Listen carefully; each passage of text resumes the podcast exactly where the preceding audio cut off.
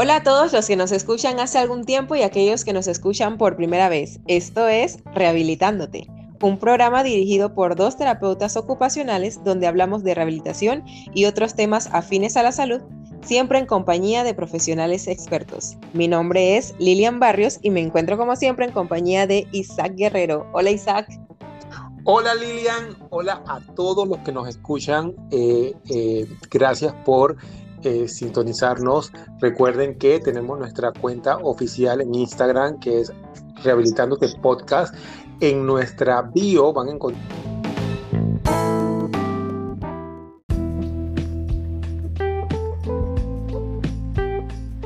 un link, ustedes dan clic ahí y van a acceder a todos los eh, las plataformas de audio eh, donde nos pueden escuchar como Spotify, eh, Google Podcast, Apple Podcast, en fin, todas las plataformas de audio digital disponibles. Hoy tenemos un programa que definitivamente eh, cuando lo escuché yo dije, esto lo tenemos que llevar al podcast porque es importante que se empieza a conocer, porque hay muchos mitos sobre áreas, Lilian, eh, de terapia ocupacional que a veces dicen, pero ¿qué hace terapia ocupacional trabajando eh, por lo menos con los reos? Eh, ¿Qué hace terapia ocupacional ahorita trabajando con el deporte? Hoy vamos a traer este tema, terapia ocupacional en el deporte y para eso hemos invitado, tenemos un compañero de aquí al ladito de Panamá, de Costa Rica, a Sebastián Alfaro. Hola Sebastián. Hola, ¿cómo están? Todo bien. Eh, aquí tenemos una pequeña tradición, es que ustedes, los invitados, hagan una auto presentación. La gente quiere saber, bueno, ya dije que eres de Costa Rica, pero a qué te dedicas, qué has hecho, dónde te graduaste, en fin. Ya, no hay ningún problema. Eh, bueno, mi nombre es Sebastián Alfaro Larcón, eh, soy licenciado en terapia ocupacional tengo otra licenciatura también en terapia física. Eh, he trabajado en muchas áreas, tanto de rehabilitación física como social, ¿verdad? Y parte de, las áreas que manejo es el área deportiva, principalmente para personas con algún tipo de discapacidad. Eh, ¿Dónde estudié? Pues eh, aquí en Costa Rica, en la Universidad Santa Paula. Más sin embargo, también saqué un posgrado en Chile en eh, deporte para personas con discapacidad física y sensorial.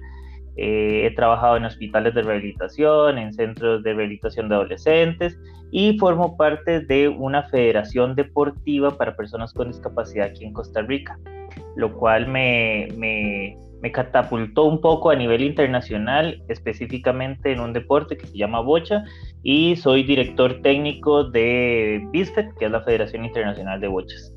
También soy allegado a ustedes, yo nací en Panamá, mitad chileno y mitad costarricense. Así que de, una mezcla de todo un poco. Chévere, fantástico. Entonces quiere decir que estás bien capacitado en el área deportiva porque tienes varios títulos, según lo que pude escuchar. Así que, ¿qué te parece si ya empezamos entonces un poquito con las preguntas? ¿Estamos bien? Claro, vamos. Vale.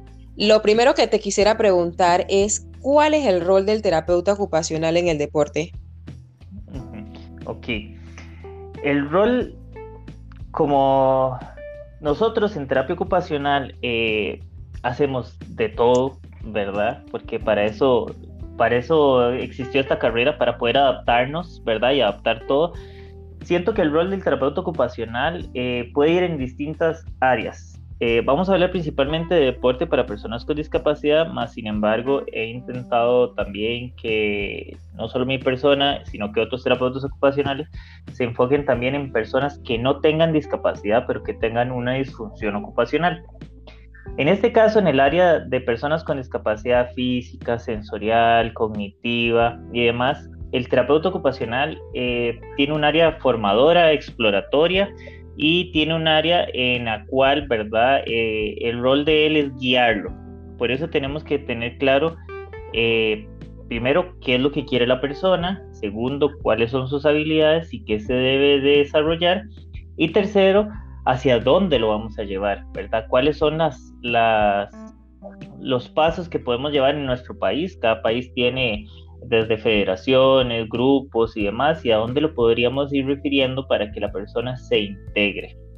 Nuestro conocimiento es muy amplio, entonces podemos hacer, ¿verdad? Eh, miles de cosas, más sin embargo sí creo que lo inicial es la parte exploratoria de ya sea una persona que nunca en su vida ha hecho deporte o una persona que por alguna situación ha sido un deporte y quiere explorarlo en ese momento de una manera adaptada. Ok, eh, comprendo, ya voy como que viendo algunas luces, em, pero hablaste un poquito de que em, trabajamos con personas eh, con algún grado de discapacidad o personas, entre comillas, sanas, pero con una disfunción ocupacional. Eh, serían entonces, eh, eh, o sea, ¿cuál es la diferencia? Porque si, no sé si para como aclarar un poquito, porque yo me enfoco en, en las personas con algún grado de discapacidad, pero en las personas con una disfunción ocupacional, o sea, no sé, todavía no, no, no me queda claro ese concepto. En cuanto a las personas con algún tipo de discapacidad, sea cual sea, la podemos agrupar en dos áreas, por decirlo así. Una persona que eh, tiene su deficiencia de nacimiento o adquirida. Y ahí vemos entonces, ¿verdad? Que la persona desde el nacimiento, eh, muchas veces todas sus áreas se ven un poquito eh, alteradas. Alimentación, vestido, participación social, ¿verdad? Hay muchas personas con algún tipo de discapacidad, de algún tipo de deficiencia que no tienen participación social, por ende el área exploratoria, no solo de juego, sino llevarlo un poco más a lo deportivo, no se exploró. Eso podría ser una. Y otra es una persona que, tiene una deficiencia adquirida, una persona que, tiene un evento eh, cerebrovascular, un trauma craneoencefálico, lesión medular, algún tipo de amputación, accidente de tránsito, etcétera. Y aquí, digamos, pensemos en un deportista, en una persona que hacía atletismo o que salía a correr o, que solamente le gustaba el gimnasio y en este momento con esta nueva situación eh, no tiene un conflicto, si quiere pero no quiere, si puede, cómo puede, qué va a hacer, cuáles son los beneficios y demás. Entonces ahí vemos como un poquillo la disfunción, ¿verdad? Porque antes lo hacía y actualmente está en ese conflicto de cómo lo voy a hacer ahora. Ah, ok. Sebastián, eh, ¿cómo, hablando de esta parte, ¿cómo, cómo relacionamos las áreas del desempeño ocupacional entonces con el deporte? Ok. Dentro, dentro de, lo, de, las áreas, ¿verdad? Que, podríamos principalmente eh, relacionar, son prácticamente iniciando o, lo que nos dicen siempre son los beneficios del deporte, ¿verdad? Que muchos son físicos, que muchos son sociales y, otros cognitivos, ¿verdad?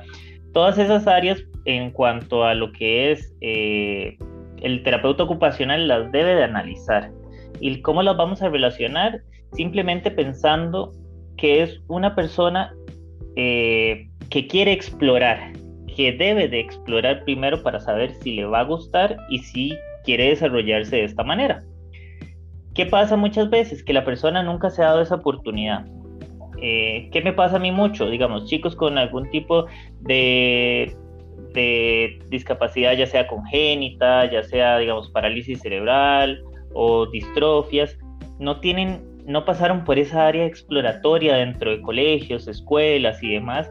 Entonces, eh, al día de hoy, no sé, tienen 12, 13 años, pero nunca han hecho deporte. Eh, tienen una familia sobreprotectora. Eh, no los dejan explorar sus deseos o necesidades. Entonces, por ahí es que nosotros tenemos que ir empezando desde nuestro quehacer de terapia ocupacional. Ok, hablaste un poquito eh, y tocaste el tema, pienso yo, de beneficios y era una de las preguntas que me, me, me, tenía como pendiente eh, hacerte, porque cuando hablas de beneficios, eh, como bien dijiste, personales a nivel físico, cognitivos y demás, pero ya veo que también se pueden extrapolar esos beneficios a la familia, a la parte de la sociedad. entonces, si nos puedes mencionar ya ahora sí bien detalladamente y diferenciar los beneficios a nivel personal los beneficios a nivel, por lo menos, eh, social o a nivel interpersonal del individuo como tal, eh, relacionado a lo que nosotros hacemos con eh, en el deporte. Claro. Bueno, siguiendo como con el tema de alguna persona que tenga alguna deficiencia, vemos desde las convenciones que nosotros en terapia ocupacional abogamos mucho por el trabajo, abogamos mucho por el, eh, por el esparcimiento, por el ocio, por la inclusión, ¿verdad? Dentro de todas las áreas, también debemos de abogar por esa eh, inclusión en el área deportiva, desde lo más exploratorio, como cualquiera, como cualquier persona que algún día se le ocurrió hacer una carrera, pero aquí vemos que hay eh, esas limitantes a nivel social, cultural, a veces familiar, como estábamos hablando, que se deben de romper, ¿verdad? Esa sobreprotección de, bueno, tengo una persona con una distrofia, ¿verdad? Eh, mi hijo eh, empezó, ¿verdad? Ya no camina, ya no, ahora utiliza una silla de ruedas eléctrica, ¿cómo va a hacer deporte? Por supuesto, hay deportes que eh, tienen una demanda física muy grande, pero hay otros deportes que tienen menos demanda física. Entonces, es igual que cualquiera de, nosotros. No se va a ir a tirar a jugar rugby a la primera con la primera división, porque sabe que eh, llevan tiempo eh, entrenando y vamos a quedar, ¿verdad? posiblemente lesionados. Tenemos que explorar y esos beneficios a nivel, por lo menos culturales, son los que tenemos que ir incluyendo. De romper esas barreras, de incluir a las personas con algún tipo de discapacidad en todos los deportes, sea cual sea, siempre hay una manera de adaptarlos. De ahí vamos a los beneficios que va a tener en a nivel familiar, porque si este chico se siente competente para poder hacer deporte, posiblemente eh, no va a estar tanto en tiempo en la casa, va a empezar a socializar con algunos compañeros o compañeras, eh, va a querer eh, seguir más adelante, si es un área más competitiva o si solo lo quiere recreativo. A nivel físico, dependiendo del tipo de deporte, pero siempre vamos a tener lo que son, ¿verdad? Eh, aspectos cardiovasculares, aspectos motores, rango de movimiento, fuerza muscular. Cada uno de los deportes es un poquito distinto. Eh, por ejemplo, si pensamos también no solo en la parte física, sino personas con eh, algún tipo de deficiencia o discapacidad visual, el área propioceptiva, la marcha, ¿verdad? Eh, todo eso se puede extrapolar a que vaya esa persona que hace un deporte ya está mejor propioceptivamente, posiblemente va a caminar mucho más seguro por las aulas de la clase, ¿verdad? Porque va a empezar a sentir un poquito más el ambiente. Entonces, siempre tenemos que pensar que el deporte no solo nos va a dar beneficios en el deporte, sino que esos beneficios, esos rangos de movimiento, esa fuerza me va a ayudar a vestirme, me va a ayudar a comer. Esa seguridad que tiene ahora esta persona que socializa más me va a ayudar en una cena familiar. Me va a ayudar a que eh, no pase tanto en el cuarto o solo con videojuegos, sino que piense en salir, en hacer actividad física. Yo creo que que no tenemos que hacer ninguna diferencia entre todos los beneficios que tenemos a nivel deportivo general con algún tipo de persona con discapacidad. Lo que hay son más, son mitos, son miedos, creo yo. Eh, Sebastián, yo quería preguntarte más o menos en esa misma línea. Em, que la persona que tiene un tipo de discapacidad ya tiene un deporte en mente, pero nunca lo ha practicado. Entonces, cuando nosotros hacemos la valoración del desempeño, nosotros podemos ver esto, si es apto o no, no sé si esa sería la palabra indicada, para hacer de pronto ese deporte que quiere. Ponte que quiere eh, hacer eh, fútbol, ¿sí? Entonces, pero cuando nosotros valoramos, de pronto no tiene tanta habilidad en el fútbol, sino vamos a decir que en el béisbol o, o en el básquet. ¿Sí? Entonces, ¿qué hacemos nosotros en ese caso?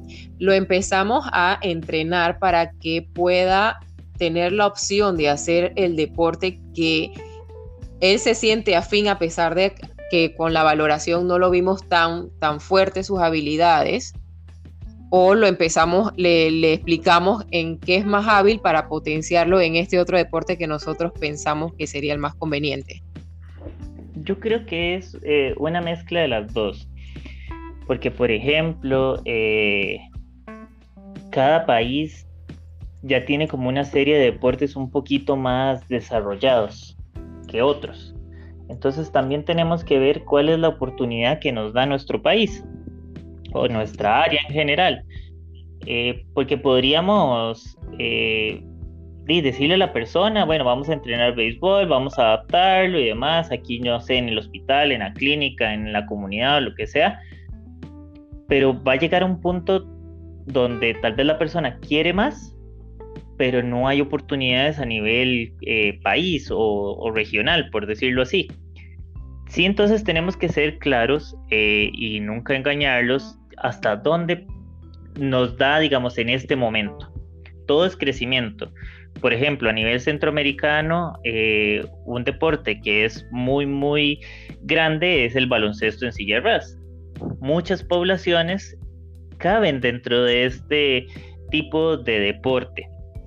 El atletismo, la natación, también son deportes grandes a nivel centroamericano, el bocha está creciendo, pero por ejemplo tenemos que ver qué hay en nuestro país y hasta dónde lo podemos llevar. Por ejemplo, el béisbol es muy, muy sonado, en, por lo menos en Panamá, pero a nivel centroamericano no hay y a nivel adaptado existe, pero yo he visto eh, personas que utilizan silla de ruedas más que todo en Estados Unidos, una que otra liga, igual todavía no está como tan grande el deporte. Entonces pensemos en un beisbolista que le pasó algo, que ahora está en una silla de y que quiere empezar, pues puede empezar. Tal vez no va a llegar a ese, a ese ámbito eh, competitivo tan rápido, pero podría ser un pequeño club, ahí vemos todos los beneficios físicos, motores, utilización de silla de ruedas, eh, participación social, eh, habilidades motoras gruesas, habilidades de comunicación, liderazgo, y ahí vamos. Pero si la persona pretende llegar a un evento paralímpico, no lo va a poder hacer porque no todo deporte adaptado es un deporte paralímpico. Entonces ahí sí tenemos que serles claros, ¿verdad? Hasta dónde eh, en este momento está el desarrollo de ese deporte. Ok, eh, no sé si Lilian quiere seguir preguntando algunas cosas porque tengo como dos preguntas en una. No, dale. dale. ok. ok, mira, hablaste sobre eh, deporte adaptado. Me gustaría saber y que nos expliques un poquito o amplíes el concepto de deporte adaptado eh, y dos, evaluaciones, o sea, nos llega la persona como terapeutas ocupacionales, ¿qué, qué evaluaciones podemos utilizar para hacer una intervención a nivel del deporte, ¿no? Ok. Vamos a, nosotros no hablamos de deporte normal, siempre hablamos de deporte eh, convencional, así, así se conoce como en, en esta área. Y también tenemos dos otros términos que podría ser eh, el deporte que es paralímpico y el deporte que es adaptado. Entonces, un deporte adaptado es cualquier deporte que a usted se le ocurra que se adapta en espacio, en población, en reglas, en material, en lo que usted necesite para X población. Por ejemplo, tenemos fútbol para personas con algún tipo de amputación, tenemos eh, fútbol para personas que utilizan silla de ruedas eléctrica, tenemos fútbol en Olimpiadas Especiales, tenemos fútbol en personas con discapacidad auditiva, tenemos fútbol masculino, femenino, la mayor, sub-17 y todas sus variaciones, ¿verdad? Pero no todos los de, no todos los tipos de fútbol llegan a un evento tan grande como el Paralímpico. Por ejemplo, de, de todos esos tipos de fútbol, en este momento solo existe a nivel paralímpico el que es para discapacidad visual, que se llama fútbol 5. Al igual que no todo deporte convencional es un deporte olímpico, no todo deporte adaptado es un deporte paralímpico. Esa es como la gran diferencia. Eh, a nivel de deportes, por ejemplo, eh, deportes eh, paralímpicos tenemos los más grandes, eh, lo que es natación, eh, atletismo, que engloban a casi todas las poblaciones. tenis de mesa, tiro con arco, baloncesto en silla de ruedas, eh, tenis de campo, tenis de mesa, bochas, eh, golbal, que es específico para discapacidad visual, fútbol 5, equitación, badminton, tiro con arco, y se me van algunos que otros. Tenemos como 23 a nivel paralímpico. Del resto, todos los demás son adaptados. Entonces ahí como, como la, la, principal diferencia. A veces decimos, eh, quiero ser un deportista paralímpico. Está bien, pero es como decir, quiero ser un deportista olímpico. O sea, quiero ir al máximo evento que hay a nivel internacional. Es un largo camino. Pero sí, eh, no es imposible si la persona eh, se lo propone y se esfuerza para eso. Es como la, la mayor diferencia entre deporte adaptado y deporte paralímpico. Yo creo que ya esto es como un mundo, y vuelvo y repito, yo creo que lo, lo interesante de estos podcasts, eh, Sebastián y bueno, Lilian también, es que nosotros entramos con un concepto y, gracias a ustedes los conceptos, eh, vez Uno va entrando a otro mundo. Eh, obviamente eh, el deporte, como lo acabas de mencionar, es como que un, es mucho más, ¿no? no sé si te has tenido la experiencia de llevar algún equipo a competencias internacionales y bueno, recalcar la pregunta, o sea, eh, evaluaciones. Nosotros hacemos, ¿cómo me llega una persona? ¿Qué le tengo que evaluar? ¿Por dónde empiezo a, hacer eh, ese entrenamiento? O, no sé. Eh, bueno, respondiendo a la primera pregunta, a nivel nacional, ¿verdad? Si hemos tenido algunos eventos grandes, Costa Rica ha tenido lo que es eh, copas a nivel de baloncesto en silla de ruedas, de tenis de mesa principalmente y otros eventos pues, nacionales. Y a nivel internacional, yo como tal no he llevado, digamos, a la delegación. Si he sido parte de eventos, eh, bueno, fui el director técnico de los pasados Juegos eh, para centroamericanos, ¿verdad? Donde tuvimos específicamente en bochas a una panameña eh, jugando bochas. Era la primera vez que se hacía, también he estado, ¿verdad?, en eventos propiamente de BISFET a nivel en Brasil, lo que le dio cupo directo a Tokio, y para el 2023 seré el director técnico de Santiago, ¿verdad?, de los Parapanamericanos. Eso es como a nivel técnico porque yo no he llevado a las delegaciones, sino que armo como el evento como tal. Esa es como mi labor. Y a nivel de evaluaciones propiamente de terapia ocupacional, lo primero que tendríamos que, que, aprender o evaluar, ¿verdad? Es eh, la movilidad. Creo que debemos de fijarnos mucho en si es una persona que utiliza silla de ruedas, cómo la utiliza, si sabe manejarla, si no sabe manejarla, eh, que sería enseñarlo en ese caso, eh, ya sea manual o eléctrica, ¿verdad? Que por lo menos pueda utilizar su silla de ruedas. Otra, o si es eh, una persona que tiene una amputación y utiliza su bastón, muletas o demás, también ver la parte de movilidad funcional principalmente, que es parte de lo que nos corresponde a nosotros, no tanto la marcha y demás, pero sí la movilidad funcional como parte de una actividad de vida diaria instrumental. Eh, perdón, básica. Y de ahí también tenemos que ver todas las habilidades motoras, tanto de miembro superior, coordinación, eh, coordinación mano-ojo, mano-mano, eh, todo lo que son agarres, pinzas, rangos de movimiento, fuerza muscular, dinamometría, todas esas cosas podríamos pasar.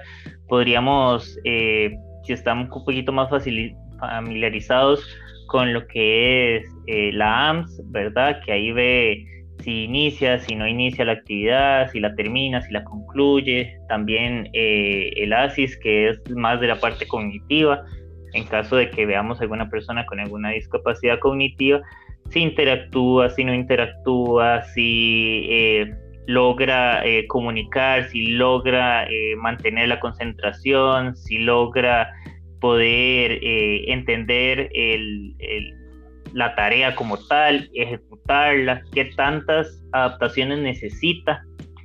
Creo que es como la visión como general que podríamos tener a nivel inicial. y por supuesto, eh, saber la opinión o el interés de la persona. Como, como decía eh, Lili, si la persona quiere X deporte, yo hago todas estas eh, análisis, todas estas evaluaciones y veo que la persona, pues, se me ocurre que en vez de béisbol le iría mejor en natación, pero la persona está ceñida, concentrada en que quiere eh, béisbol, pues vamos. Así nacieron un montón de deportes y para eso somos terapeutas ocupacionales, para bueno, esto es lo que la persona quiere, esto es lo que yo pienso, necesitas más habilidades motoras, necesitas más habilidades eh, de, equilibrio, necesitas practicar un poquito más los agarres, eh, tal vez yo no conozco el béisbol, ¿verdad? Entonces veo videos y yo, ok, esta persona usa silla de ruedas, ¿cómo saldría de la primera base eh, a la otra? Ok, necesito adaptar el terreno, lo haré en un gimnasio, cambiaré las medidas porque digo, un estadio de béisbol es sumamente grande. Eh, o tal vez la bola, ¿verdad? Si, si, si, si, se complica en la bola, que es un poco pequeña y que la persona la lance, tal vez cambiamos un poquito la bola. Todas esas adaptaciones son las que eh, nos van generando esas nuevas oportunidades en muchos deportes, porque así nacieron. Algunos que tienen 50, 60 años de desarrollo, hay otros que son mucho más nuevitos, ¿verdad? Pero yo creo que para eso estamos nosotros, para poder eh, volar la imaginación y siempre de la parte interdisciplinaria. Eh, que se me una un educador físico, que se me una un terapeuta físico, que se me una un fisiatra, que se me una la mamá que se le ocurre, ¿verdad? Que lo ve en la casa y que tira todas las cosas y que entonces sí, parece que este chico es bueno para tirar la bola. Todas esas cosas son las que nos hacen pensar cómo adaptar un deporte. Bien. Sebastián, me parece que has ido abordando ampliamente en este tema, que para mí la verdad era bastante novedoso. Sí, sí hacemos acá en Panamá esto, capacitaciones con los, con los pacientes, sobre todo en silla de ruedas para deportes como el, baloncesto. Y creo que las carreras también, no sé, Isaac, no me deja mentir. Pero el, el, ya una vez conociendo todo esto, Tú, por ejemplo, tienes la ventaja de que eres TEO y TF. Entonces, para ir culminando con este tema, ¿cómo podemos nosotros romper los paradigmas de que el TO no puede realizar alguna función en el deporte? Porque tenemos eso de que, bueno, es de pronto más como visto que lo hacen los fisioterapeutas, más que de pronto el terapeuta ocupacional, tú que tienes ambas cosas y que te desenvuelves ampliamente en este área, ¿qué, qué le podrías decir a los que nos escuchan? Que a nivel internacional hay muchos terapeutas ocupacionales, ¿verdad? Dentro del deporte adaptado tenemos varias áreas desde el deporte de rehabilitación que muchas veces eh, hacemos en centros eh, hospitalarios y demás, que nuestro enfoque es que la persona pues haga cierto tipo de habilidades antes de que vaya a su comunidad, por ejemplo, hasta que ya podríamos estar en un comité cantonal junto con otras eh, profesionales. Si bien es cierto, depende del nivel que la persona quiera, porque si nosotros no somos entrenadores, posiblemente no lo vamos a poder entrenar para que la persona eh, llegue a un evento internacional pero normalmente en ese inicio, en ese inicio de la rehabilitación, desde que la persona tiene su, no sé, lesión medular, por ejemplo, eh, que empieza a hacer transferencias y yo esas transferencias las empiezo a ver de cama, silla de ruedas, ¿verdad? En este caso, pues tiene solo una silla de ruedas, por ejemplo, que sea la del hospital, pero después entonces tengo que ver cómo va a ser su transferencia de silla a silla, cómo maneja la silla de ruedas. Entonces, pensando en el baloncesto, como dijiste, cómo hace giros cerrados, cómo hace giros abiertos, cómo eh, va a poder movilizar la silla de ruedas, ¿verdad? Con, con sus manos. Pensemos en una persona que lleva comida, ¿verdad? De la cocina a la mesa y tiene que movilizar la silla de ruedas, ¿verdad? Entonces, también podríamos ir pensando en que podemos eh, ver esas habilidades de un lado a otro. También, todos los deportes tienen un área de clasificación. ¿Qué es el área de clasificación? Es eh, lo que me dice que la competencia, por ejemplo, es justa. que los jugadores que están jugando en esta categoría, porque hay por categorías, ¿verdad? Eh, tienen las habilidades necesarias, tanto físicas, ¿verdad? O, del deporte como tal, para no estar en ventaja o en desventaja con los otros grupos. Ahí hay, digamos, por ejemplo, en baloncesto, la jefa de clasificación de América es una terapeuta ocupacional. Anne Lachan, que es una canadiense, es actualmente la, la, jefa de clasificación a nivel de América. Tenemos muchos terapeutas ocupacionales, pero muchos en lo que es el deporte de bochas, desde ser asistentes, ser árbitros, ¿verdad? Eh, hasta dirigir un equipo, porque ya llevan mucho tiempo y conocen el deporte, se van acuerpando de esa información. Entonces, eh, áreas hay muchas, desde la más básica, ¿verdad? Y donde somos sumamente esenciales, que es eh, la exploración y el desarrollo a nivel hospitalario, hasta lo que son clasificaciones o incluso, ¿verdad? Eh, arbitraje. Si a alguien le interesa, pues, ¿de dónde salen todos esos árbitros?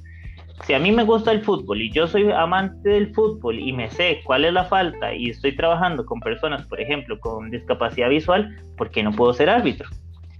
si me apasiona el fútbol y además soy terapeuta ocupacional y conozco cómo funcionan, más aún voy a saber cuáles son las faltas que va a tener, porque conozco cómo se mueven estas personas.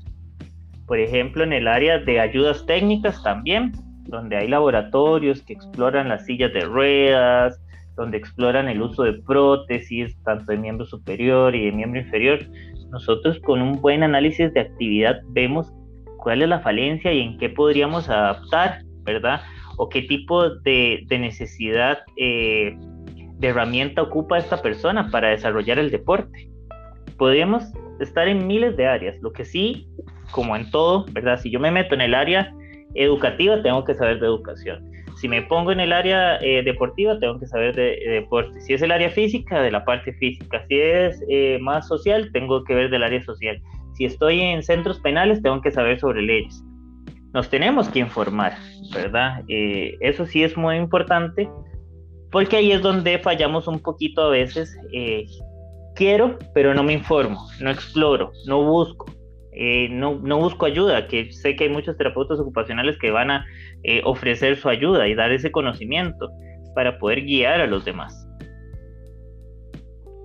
Bueno, yo creo que eh, diste como que como, eh, eh, esas palabras finales como manera de eh, reflexión para todo el que definitivamente quisiera incursionar, incursionar en esa área, definitivamente tiene que empaparse en el tema. Vuelvo y repito, yo creo que abriste, bueno, para mí, de verdad, definitivamente, siempre era como un mito saber o no saber de qué hacíamos nosotros a nivel del deporte que obviamente aquí en Panamá, como bien dijo Lilian, hay unos que otros terapeutas apoyando las ligas de basquetbol, en las carreras, pero yo creo que lo hacen por ese querer apoyar a eh, las ligas o ese querer apoyar de pronto a un paciente en específico y de pronto hemos encontrado alguna limitación, por lo menos a nivel nacional, de incursionar más en, en, esa área deportiva.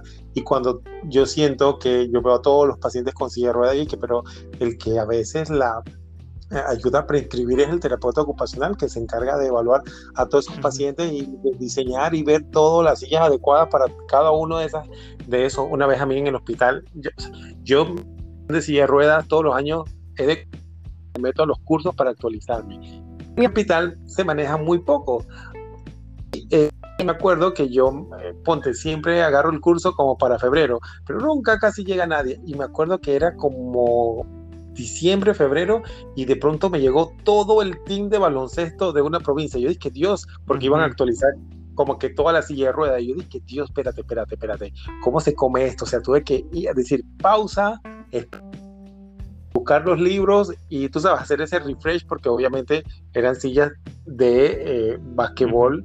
Eh, para los pacientes. O sea, yo dije, pesta, yo sé las normales, pero la de basquetbol, espérate, que eso se come un poquito diferente. Entonces, toca pienso yo. Eh, no tener miedo eh, también es otra cosa y, definitivamente instruirse, preguntar eh, y aceptar de pronto decir, mira, tú sabes qué, espérate, no me sé esto, déjame eh, buscar un poquito más información y, vengo, ¿no? Pero esa partecita de, de, tener ese miedo, eh, romper esa, ese, ese, miedo y atreverse a hacerlo. Claro, y ahí, y ahí como hablas, ¿verdad? Vos eh, de, del baloncesto, en sillas de ruedas, por ejemplo, uno tiene que decir, bueno, esta persona tiene una lesión medular, de, ¿a qué nivel? ¿Qué tipo de asiento necesita? Y con ese tipo de asiento, ¿qué tantas habilidades va a tener? ¿Verdad? Eh, o necesita cinturón o no necesita cinturón. Incluso hay asientos que no están a 90, sino que están ligeramente más inclinados hacia arriba porque la persona, por ejemplo, tiene una, una, una amputación de un miembro inferior y sirve con un respaldo súper bajito para que pueda tener más amplitud. Por eso hay que conocer el deporte, por eso hay que ver cómo se usa, cómo lo hacen y no tener miedo, porque si nosotros nos ponemos a analizar cada uno de esos deportes, es eso, un análisis de actividad. Así como los vemos comer, así como los vemos jugar, así como los vemos, no sé, eh, eh, ir al parque, así vamos a verlos, vamos a agarrar un video de un deporte y vamos a decir, ¿qué habilidades tiene esta persona? Ah, maneja la silla de ruedas, hace giros, uy, es súper rápido, eh, o en otro deporte, ¿verdad? ¿Por qué esa silla de ruedas será tan, tan se ve como pesada, ah, porque el deporte eh, es, hay choques, cuáles son las reglas, y todo eso está en Internet. O sea, es que Internet nos da todo, ¿verdad? Eh, usted nada más tiene que leer, así como, como leemos de la educación, ¿verdad? Así como leemos cuáles son los tipos de pinza y cómo lo vamos a hacer, así tenemos que ir leyendo con los demás. Y no, no tener miedo, porque si me gusta el deporte, es simplemente eh, ver un área más que me gusta, en la cual me podría desarrollar. Y yo estoy seguro que a nivel de, bueno, de ustedes en Panamá, que estamos aquí a la par, eh, sí sé que hay gente, ¿verdad?, que, que, que quiere salir adelante, pero muchas veces no conoce ni siquiera qué es terapia ocupacional. Entonces, si no conoce qué es terapia ocupacional, menos va a pensar que la terapia ocupacional es necesaria eh, en todos los deportes, en algunos más, en otros menos, ¿verdad? O con algunas poblaciones más o con algunas poblaciones menos, pero podemos ayudar, podemos tener práctica ahí, podemos generar espacios desde la recreación hasta la práctica deportiva, donde nosotros evaluemos, pasemos una, una MIF, por ejemplo, ¿qué pasa si el Team Panamá eh, no sé, quiere ver cuántas de estas personas que van a ir a los próximos Juegos de Tokio eh, son funcionales en sus actividades de vida diaria. ¿Quién hace eso? ¿A cuántos les tenemos que ayudar a comer? ¿A cuántos les tenemos, o cómo le ayudamos a comer? ¿O cómo, cómo haremos si es la primera vez que viajamos a este evento y no sé ni cómo se baña la persona? ¿Llevaré a la mamá y el papá? No, o sea, para eso estamos nosotros, podemos pasar una evaluación, vemos y le decimos al director técnico, vea, esta persona tiene estas habilidades, hay que mejorar esto, lleve una silla de baño, eh, lleve una tabla de transferencias, porque así se le va a hacer mejor, eh, el baño es adaptado, aquí están las imágenes y todo, entonces la práctica, todo eso nos, nos, eh, nos ayuda a nosotros, ¿verdad? En nuestro desarrollo y, posiblemente va a ayudar a esta, a esta federación o liga o demás a reducir costos, porque entonces, ¿quién, ¿quién va a ir? Ah, no, yo no me puedo bañar si no va mi mamá. ¿Y la señora qué va a ir a hacer? ¿A nada más a bañarlo? No, no, no. Usted ya es adulto, tiene sus habilidades. Eh, en esta evaluación salió con una MIP súper alta. Eh, lo que tiene tal vez es miedo, ¿verdad? Practiquemos, practiquemos, practiquemos y todo eso, ¿verdad? Nos va a ayudar un montón.